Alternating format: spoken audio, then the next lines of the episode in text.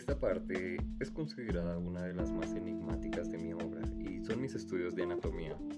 Bien, debes saber que para mi época no existían las grandiosas máquinas que ustedes tienen hoy, como los ecógrafos o esas grandes máquinas para ver dentro de los huesos.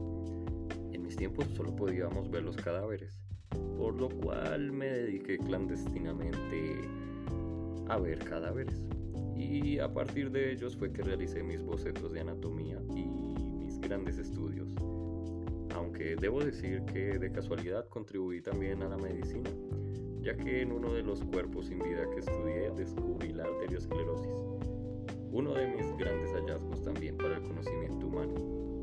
Bien, en realidad estaba obsesionado por conocer la conformación del cuerpo, los huesos, los músculos y los órganos Siempre fue de mi interés saber el funcionamiento del cuerpo humano. Y bien, saber, está plasmado en gran parte de mi obra.